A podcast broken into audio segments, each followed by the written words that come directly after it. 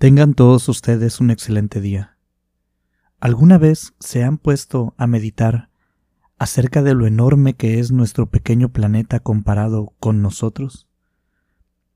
¿Han notado que al día de hoy se siguen descubriendo cosas nuevas en nuestro mundo que nos parecen increíbles? ¿Cuántos misterios hay encerrados debajo de los mares, dentro de la tierra? Misterios que aún no conocemos ¿De dónde nacen las leyendas de la Atlántida, la leyenda de la ciudad del Dorado? Hay muchos misterios en nuestro planeta que aún ni siquiera estamos enterados. En esta historia, el padre de Casey, de nuestra buena amiga Casey Dalton, fue testigo de uno de estos misterios. Los invito a escuchar esta interesantísima historia. Vamos allá. Vamos allá. El padre de Casey, en paz descanse, le contaba esta historia a ella, y ella nos la regala el día de hoy. Cuando él era un joven fuerte y curioso, tenía una afición muy peculiar. Él gustaba de la cacería, pero a él no le gustaba la cacería común, la que conocemos todos, donde andan con mil artilugios y acompañado entre tres o cuatro personas. A él le gustaba un tipo de cacería más primitiva, más personal, rústica, emocionante. A él le gustaba ir solo, con la menor cantidad de cosas posibles. Esto que nos cuenta Casey le sucedió a su padre cuando él tendría alrededor de 28 años. Él era un joven lleno de energía. Sus mejores aventuras él las vivió en medio de los bosques, en lugares que muy probablemente hoy ya no existan, lugares que fueron consumidos por la urbanidad, o quizás simplemente comprados y clausurados el acceso. Los lugares preferidos del padre de Casey para llevar a cabo sus cacerías estaban entre Michoacán y Jalisco, en el hermoso país de México. Hay lugares muy hermosos, llenos de vegetación y de rincones no explorados. Un día en la mañana, él se preparó con su rifle, lo echó a su mochila, preparó algunos cuchillos, cuerdas y lo que necesitaba para irse de cacería. Lo hizo casi como cualquier otro día. Esta ocasión su objetivo era pasarla bien, como siempre. Tomó un autobús cuyo destino es una ciudad que se llama Nueva Italia. Él no iba a esa ciudad, se bajaría en un punto donde hay un gran puente y cerca de ese puente había un camino de tierra. Ese era su punto de bajada. Allí él haría la parada al camión y continuaría a pie desde ese punto, entrando poco a poco en contacto con la naturaleza. Subió al camión y cuando llegó a donde le quería bajar hizo su parada y siguió el plan trazado. En esta ocasión él se había preparado con alguna que otra cosita extra. Su mochila estaba un poco más pesada de lo que normalmente le pesaba. Lo notó en cuanto se la puso al hombro y empezó su caminata. Pero su plan, en esta ocasión, era durar un poco más de días en el bosque. Quería tomarlo con calma.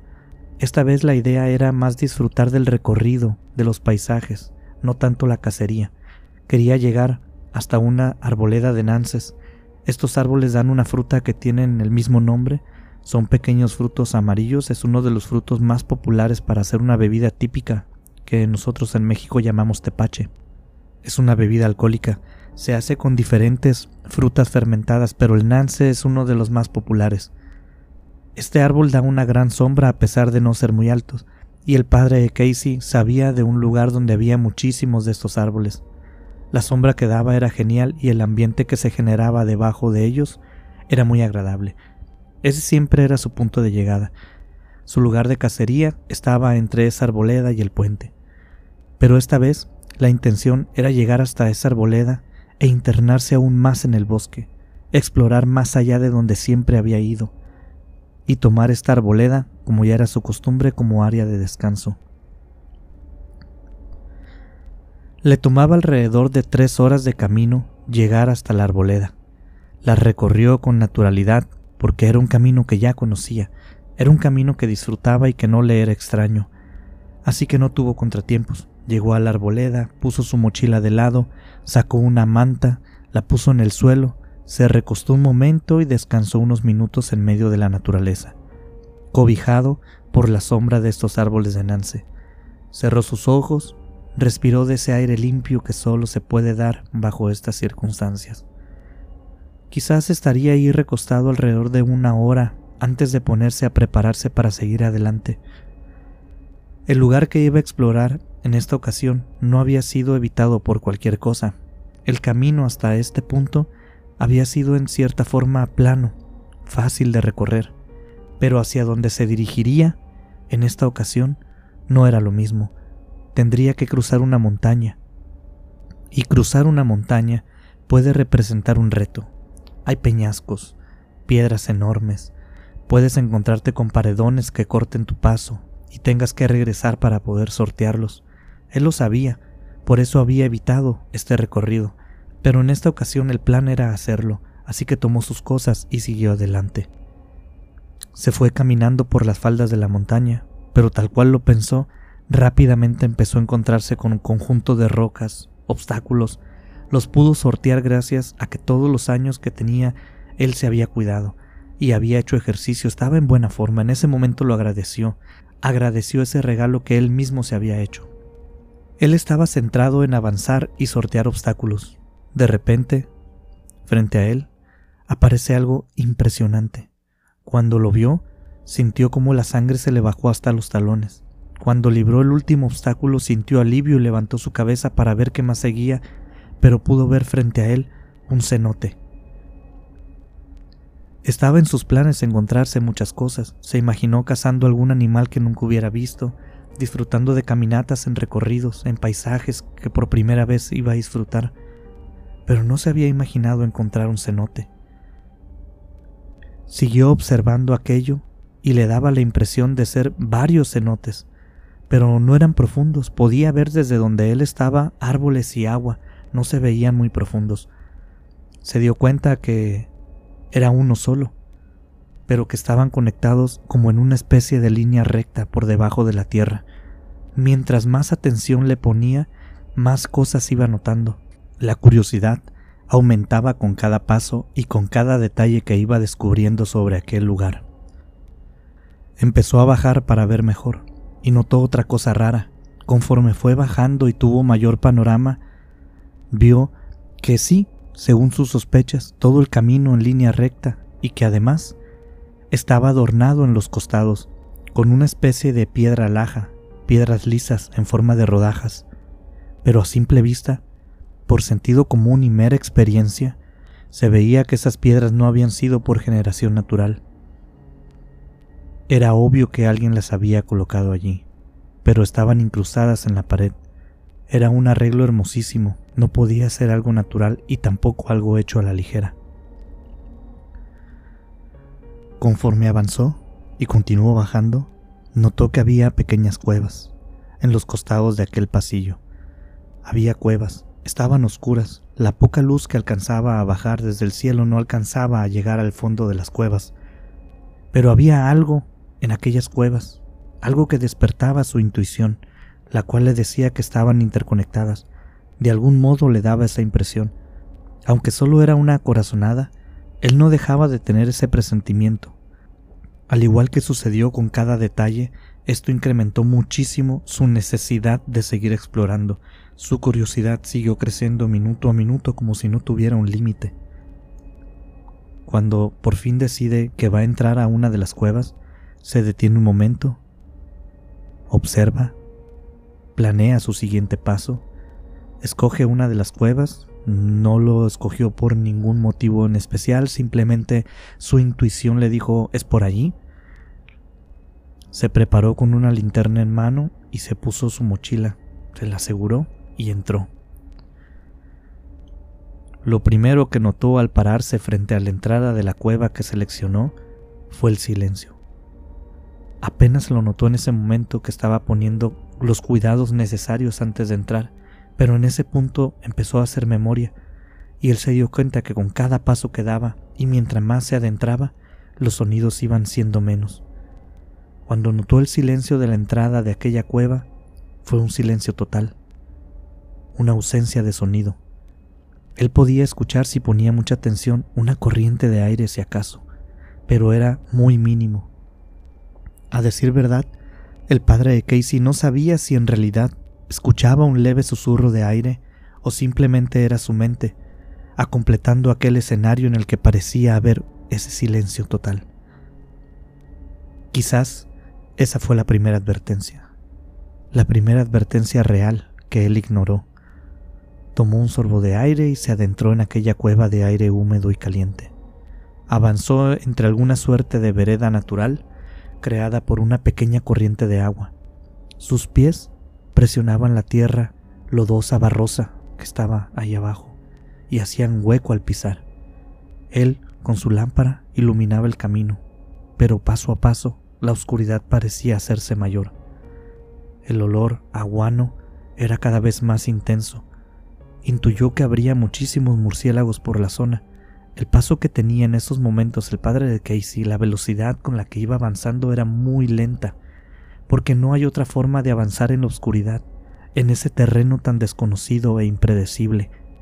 Lo hacía con mucha lentitud y lo hacía con mucho cuidado. Palpaba con su mano lo que podía, sin dejar de sentir ese asombro por estar en este lugar nuevo, desconocido, la adrenalina de no saber qué se iba a encontrar, la emoción de ver apenas un pequeño círculo de luz que se iluminaba con su linterna de mano. Iba pensando en todo esto, disfrutando de la emoción, cuando de repente, sin previo aviso, escuchó encima suyo un aleteo.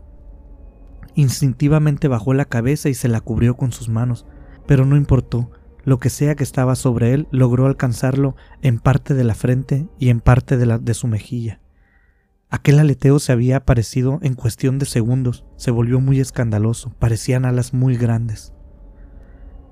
El golpe lo hizo caer al suelo y tuvo que cerrar los ojos por el líquido que sintió que corría alrededor de él.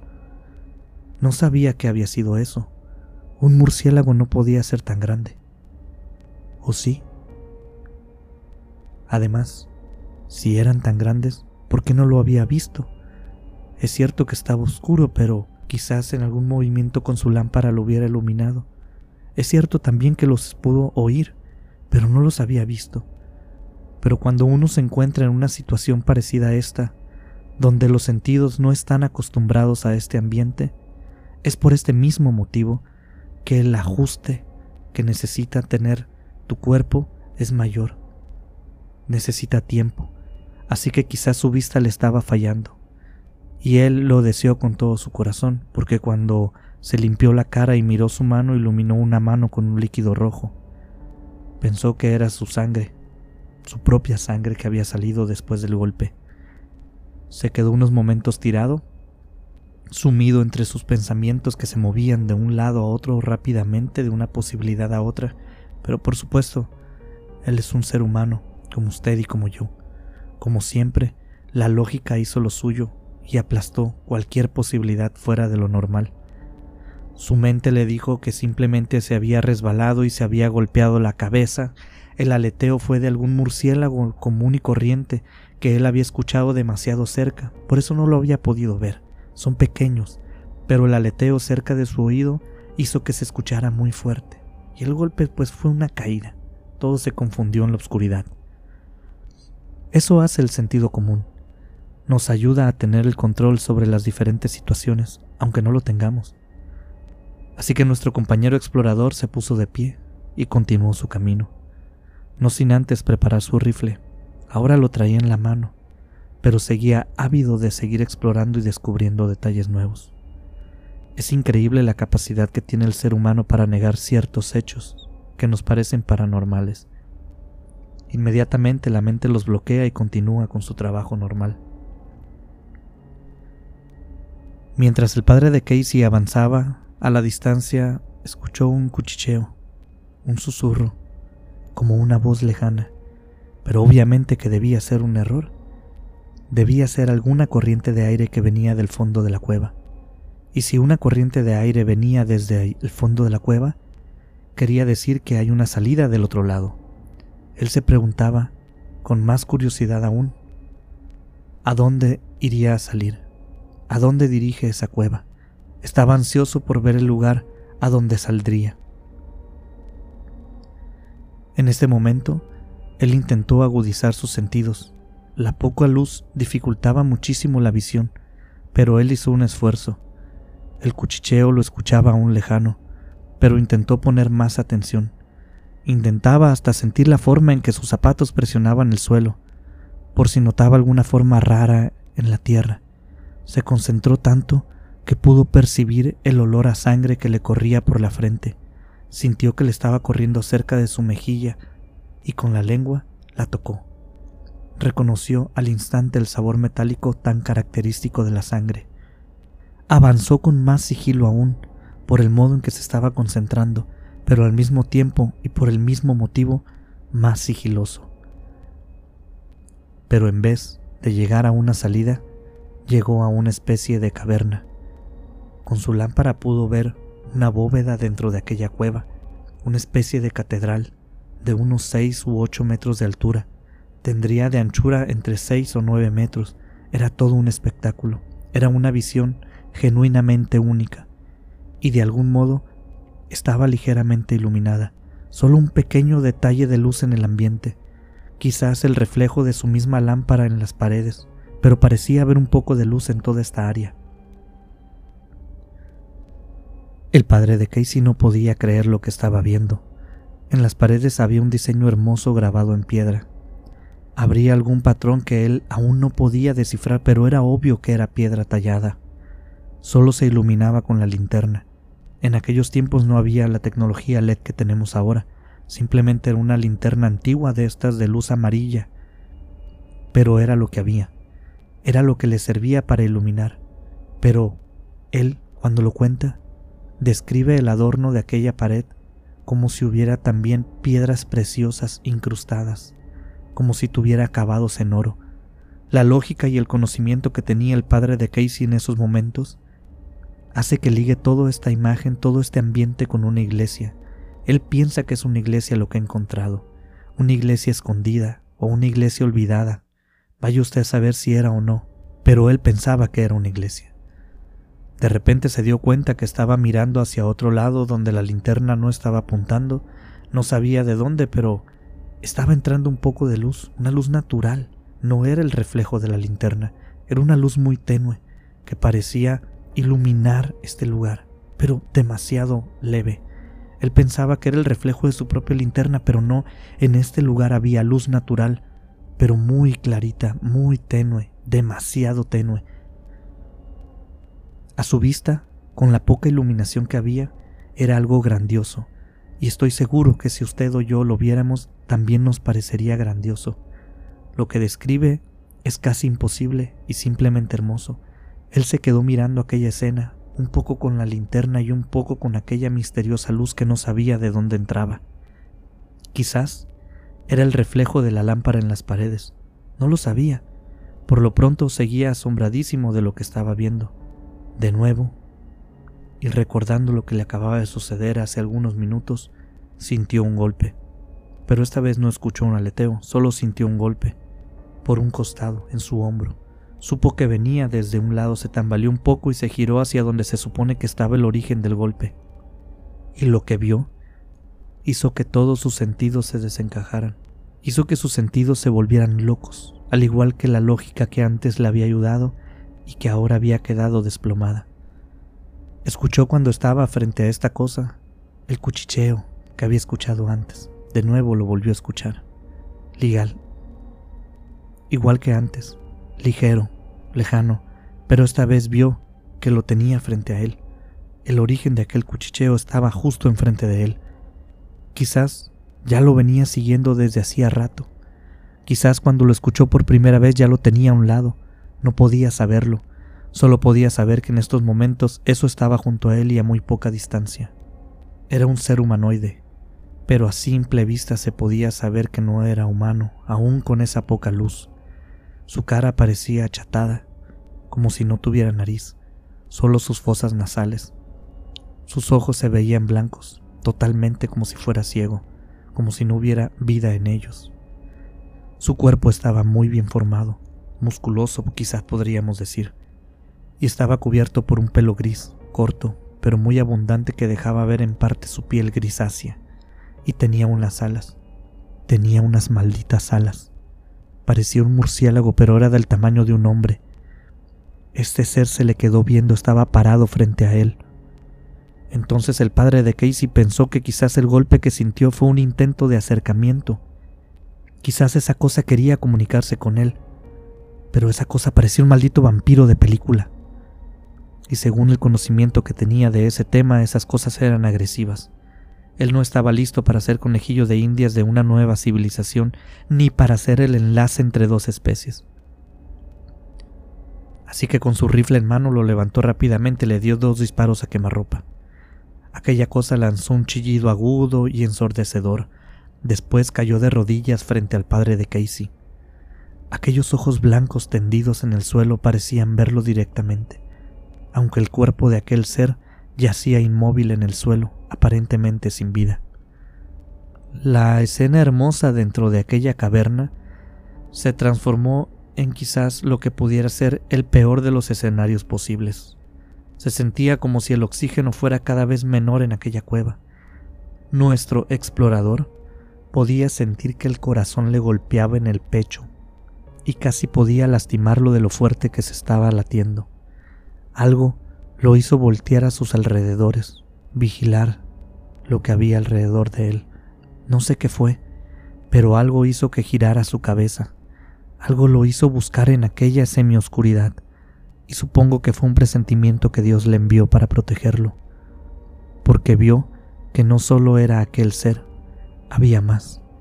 Tres de esos seres se acercaban a él sigilosamente, despacio, se movían tranquilos, y cuando él los vio, empezó el cuchicheo aquel otra vez, y después empezaron a avanzar en dirección a él y a bufar como gatos enojados. El padre de Casey se desesperó, hizo otro disparo, pero estos seres estaban más retirados que el anterior, y falló el tiro. De repente se vio un resplandor dentro de la cueva y el sonido ensordecedor, ambos provenientes del disparo del rifle del cazador. Los seres se encogieron inmediatamente, al mismo tiempo que extendían sus alas y se cubrían su cabeza con sus manos. Parecían enormes demonios. ¿Les habrá lastimado? ¿La luz? ¿El sonido? ¿Ambas cosas? ¿Qué importa? El padre de Casey tomó valor, sabrá Dios de dónde, y salió corriendo. A lo lejos podía escuchar el aleteo, el siseo. Empuñó su rifle fuertemente como si de su alma se tratara. Entendió que en caso de ser alcanzado por aquellos seres, quizás podía volver a disparar, y eso le daría un poco más de tiempo para salir corriendo. Así que ese rifle era lo que lo mantenía en este mundo. Era cuestión de supervivencia, de vida o muerte para él. Cuando entró a la cueva, venía haciéndolo con cautela, pero ahora, ahora iba corriendo, tratando de recordar rápidamente de revivir en su memoria las vueltas, los tramos rectos, el camino de regreso. Lo peor que le podría pasar en esos momentos era perderse, así que iba lo más rápido que podía, pero al mismo tiempo poniendo atención en el camino. Logró salir de la cueva, y al mismo paso que iba logró salir del cenote también. Logró llegar a la superficie, se iba cayendo, se iba levantando, pero logró llegar a la superficie. Lo único que podía pensar en esos momentos en que iba corriendo era en ponerse a salvo, en esconderse, en librarse de esa amenaza. Corrió hasta que no pudo más y eso que él estaba en excelente condición física. Si yo hubiera estado en esa situación no aguanto nada de tiempo corriendo. Corrió y llegó hasta una roca enorme, cerca de un acantilado. Se dejó caer al suelo y luego llegó la pregunta del millón, la pregunta obligada. ¿Qué diablos acababa de presenciar? ¿Qué diablos era eso? Estaba pensando en estas preguntas cuando de pronto, sin saber por qué, rompió en llanto. Su cordura se hizo pedazos. Creo que había sobrevivido por la adrenalina, pero ahora que estaba empezando a calmarse se dio cuenta de su pequeñez en el universo. Se da cuenta que estuvo frente a frente con algo totalmente desconocido para él y para la mayoría del mundo. Rompió en llanto y se quedó allí tirado un buen rato. El hombre fuerte y aventurero estaba roto, pero esta situación pasó. Con el tiempo esto pasó. Su instinto de supervivencia despertó y se notó desprotegido debajo de aquella piedra, A final de cuentas aquellas cosas eran animales, probablemente venían tras él, así que juntó unas ramas, unos palitos, usó un líquido que traía en su mochila que él decía que era repelente de gato montés. Lo usó todo lo que tenía en su mano, se protegió bajo aquella piedra, puso las hojas en la entrada, unos palitos para taparse, usó ese hueco para permanecer en silencio durante toda la noche, o por lo menos ese era el plan. Allí pasó la noche más larga de su vida, la noche en la que vivió más terror en toda su vida. Escuchaba aquel cuchicheo de vez en cuando, escuchaba el sonido del bufar como de gatos enojados. Él no sabía si andaban cerca esas cosas, o si era su mente recordando aquellos atroces y terroríficos momentos, solo sabía que tenía miedo, toda la noche tuvo miedo. Él no lo sabía, nosotros no lo sabemos, pero después de pensar un poco, él intuyó por la anatomía de aquellos seres, por el lugar donde los encontró, dedujo que esas criaturas eran seres nocturnos, y en esa noche lo estaban buscando. Él no quería ni moverse para no hacer el menor ruido. Con los ojos abiertos, logró ver cómo, poco a poco, el día se iba iluminando. La salida del sol fue para él una bendición.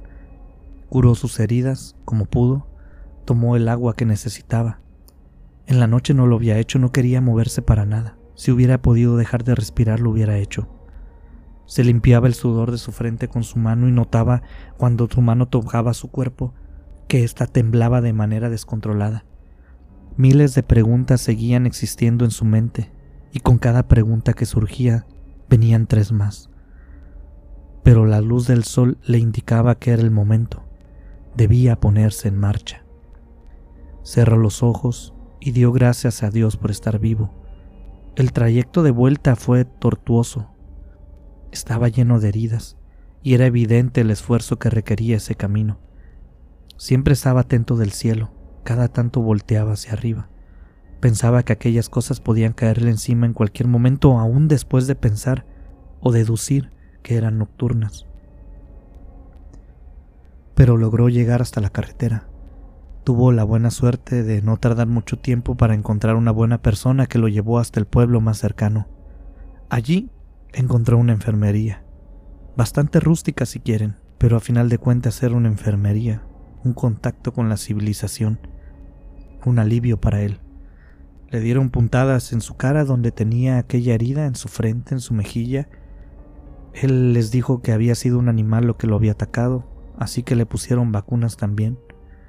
Le cosieron una enorme herida que quedaría en la posteridad marcada en su rostro, desde la frente hasta su mejilla, cerca de su oído.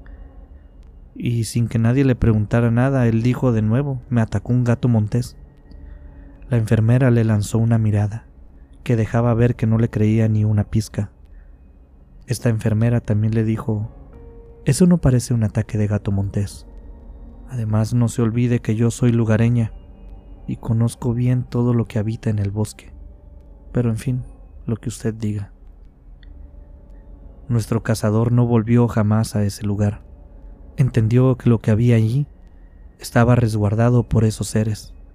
Entendió que hay misterios que ni siquiera por morbo, que ni siquiera por curiosidad deben ser descubiertos. Cuando el padre de Casey contaba esta historia, y ella siempre lo escuchaba atento, también ella misma pensaba. Mi padre tomó la mejor decisión al dejar aquello atrás y al nunca decir nada sobre dónde moraban aquellos, seres.